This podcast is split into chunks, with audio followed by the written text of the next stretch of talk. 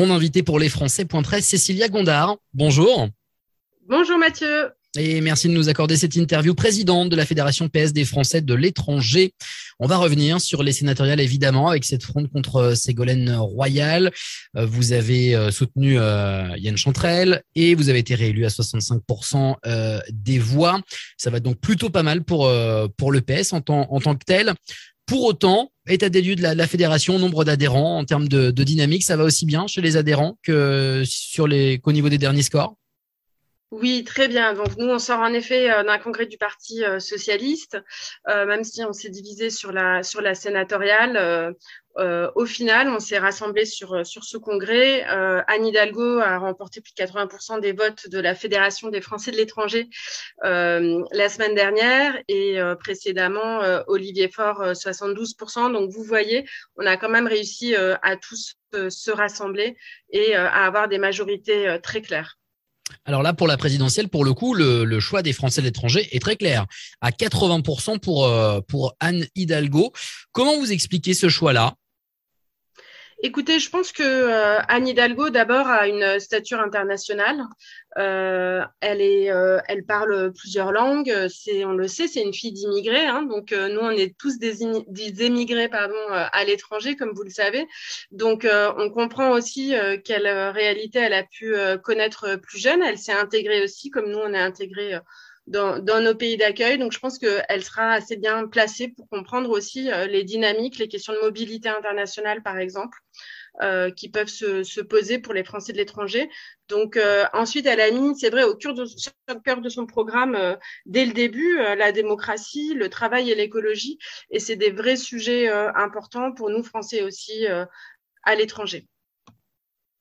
Est-ce que ça va pas être l'occasion justement de penser les plaies des, sénatoriales? Elles ont laissé un petit peu de traces. Hein. On se souvient de la déception de, de Ségolène Royal et puis de militants qui étaient assez euh, euh, divisés sur le, choix de, la tête de liste pour les, les sénatoriales.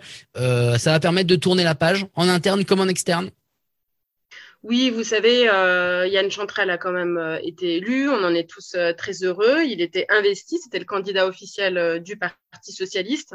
donc, nous avons un sénateur qui est très actif, qui dès les premiers jours de son arrivée au Sénat a été très actif. On est tous derrière lui. Et puis surtout, on rentre dans cette dynamique-là. On est tous derrière Anne Hidalgo pour préparer euh, sa campagne, euh, les élections euh, présidentielles et législatives à venir. Par exemple, à Bruxelles, on organise un bus pour aller à Lille ce week-end pour le lancement de sa campagne.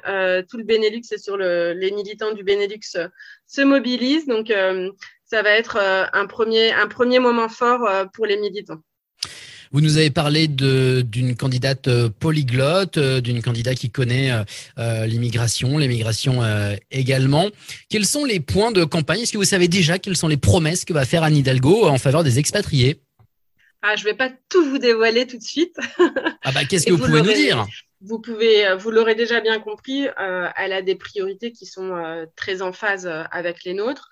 Elle a, elle a mis euh, l'éducation au cœur de son programme euh, dès le début. Je pense que ça va être un, vrai sujet. On a eu, malheureusement, on a assisté euh, euh à une politique d'éducation à l'étranger très problématique euh, d'Emmanuel Macron. Euh, vous le savez aussi ici sur euh, la circonscription Benelux, par exemple, on a, comme dans beaucoup d'autres endroits du monde d'ailleurs, des fonds d'investissement qui commencent à s'emparer des lycées français. Il va y avoir une vraie discussion à avoir pendant cette campagne sur la puissance publique française, son rayonnement à l'étranger, son attachement aussi à un rayonnement culturel et pas uniquement économique. Et euh, je pense que ces sujets-là vont être euh, en effet au cœur de, de, cette campagne pour les, pour les expatriés. Aussi un gros sujet qui est euh, la mobilité internationale, évidemment. Euh, à l'heure euh, de la pandémie, il a été extrêmement difficile pour les Français à l'étranger de pouvoir rejoindre la France. Et enfin, vous le savez, les inégalités sont vraiment au cœur de nos préoccupations au Parti socialiste. On est en première loge, malheureusement, à l'étranger pour voir le recul démocratique euh, l'augmentation des inégalités et puis euh, euh, on a tous envie de faire de la transition écologique une priorité et ce lien entre le social et l'écologie, eh bien pour moi c'est Anne Hidalgo qui le représente le mieux aujourd'hui. Cécilia Gondard, vous êtes proche d'Anne Hidalgo au point de savoir des points de programme que vous ne voulez pas nous révéler. Vous êtes sorti renforcé des sénatoriales euh, malgré cette, présence. Alors quand je dis malgré, c'est voilà, Ségolène Royal aurait pu s'imposer puis finalement affaiblir votre rôle de présidente ou le rôle de, la fédération PS. Le fait d'être voilà, d'avoir maintenu ce, choix des militants face à, à, cette imposition de Ségolène Royal, elle va m'en vouloir que je dise ça, mais tant pis, euh, vous en sortez renforcé. Est-ce que vous serez candidate aux législatives? Vous êtes vraiment en première ligne maintenant pour le, le Parti socialiste, encore plus qu'avant d'ailleurs. Alors, euh, écoutez, on n'est pas encore dans la séquence des, des, législatives. On va avoir des désignations internes. Vous savez que je suis assez euh, attachée justement à ces désignations internes que, que j'avais défendues. Donc, euh, donc vous n'allez pas vous euh, autodésigner Je ne vais pas m'autodésigner. Exactement, vous avez tout compris. Je suis aussi attachée à cette démocratie interne qu'on a fait vivre pendant ce mois de congrès à nouveau. Donc, euh, donc non, on n'a pas encore procédé aux désignations internes pour euh, les différentes circonscriptions euh, législatives des Français de l'étranger, mais je peux déjà vous assurer que on sera présent partout. On a des sections et des militants sur euh, tous les continents et on va continuer à se mobiliser. On est sur le pont. Une dernière question pour terminer. au pays, la présidentielle semble se polariser entre Macron et Zemmour, ou éventuellement, quand on ne parle pas de, de Zemmour, on parle d'une alliance Zemmour-Le Pen, ou éventuellement on parle de la droite et de Xavier Bertrand. Euh, le PS ne fait pas figure de favori pour le, le second tour. Euh, vous y allez pour gagner ou vous y allez pour limiter la casse? Pardon pour la question un peu trash, mais. Euh... Ah bah, je vais vous répondre franchement, on y va pour gagner. Est-ce qu'on peut encore gagner ouvert, avec cette étiquette sûr, PS vous savez très bien que tout est ouvert. Bah, bien sûr qu'on peut encore gagner avec l'étiquette PS. Vous avez bien vu qu'on a été le premier parti à gauche, à la fois au municipal, au régional. Euh, donc euh, oui, sur les deux dernières années, je comprends qu'on puisse euh, s'être posé la question en 2017, mais on se pose plus la question maintenant. On a un ancrage local euh, renforcé euh, après ces, ces, deux séquences des deux dernières années. Donc oui, on est évidemment, on joue pour la gagne, on y va, on croit à fond en Anne. C'est sûr que certains sont partis un peu plus tôt en campagne. Elle, elle part maintenant. il faut savoir que les sondages à six mois ne sont pas représentatifs. Donc je crois qu'il y a beaucoup de Français qui en ont euh, un peu ras-le-bol de, ce, choix entre euh, la droite et l'extrême droite et que euh, il faut maintenant que on se lève tous et que on se mobilise derrière les candidats et, et derrière Anne Hidalgo. on sait très bien quelle est l'urgence écologique, on sait très bien dans quel état social est le pays actuellement. Donc c'est le moment du rebond. On va mobiliser à 100%. Allez, une petite dernière que vous venez de m'inspirer.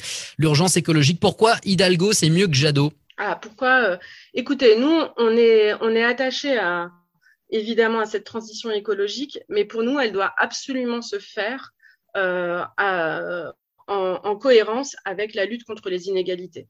On a des grosses inégalités sociales, mais aussi territoriales en France. On a beaucoup de, vous l'avez vu pour les gilets jaunes, c'est quand même partie des zones rurales, des personnes qui ont été abandonnées euh, de zones où euh, petit à petit on a supprimé euh, les services publics, les bureaux de poste, les maternités, l'accès à la santé. Aujourd'hui, ces personnes-là en ont marre et elles ont raison. On doit absolument gouverner aussi pour elles. Et quand on pense les mesures de transition écologique, on doit les penser aussi pour euh, ces zones-là, pour les Français qui sont un peu à la marge de la société, qui ont besoin de prendre leur voiture aussi pour aller au travail tous les jours. Et, euh, on doit euh, surtout pas les laisser de côté. Donc, pour nous, le social et l'écologie doivent absolument fonctionner main dans la main. C'est quelque chose. En fait, vous ciblez, vous ciblez Rousseau, l'autre candidate à la primaire de, des, des écologistes, qui voulait taxer le carburant euh, alors que dans ce que vous me dites, on a l'impression d'une prise en considération des gens en, zone rurale qui n'ont pas de transport en commun et qui passent à la caisse, surtout en ce moment avec un prix de, euh, du carburant extrêmement haut et qui vont pas pouvoir se passer de voiture dès demain Évidemment, on a quand même un, phénomène qui existe depuis longtemps en France, qui est celui des travailleurs pauvres, hein, des personnes qui ont un travail et qui ont du mal à boucler les fins de mois.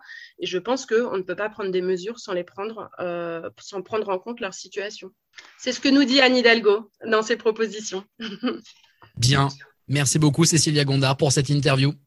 Merci à vous à et merci bientôt. aux auditeurs qui nous écoutent. À très bientôt.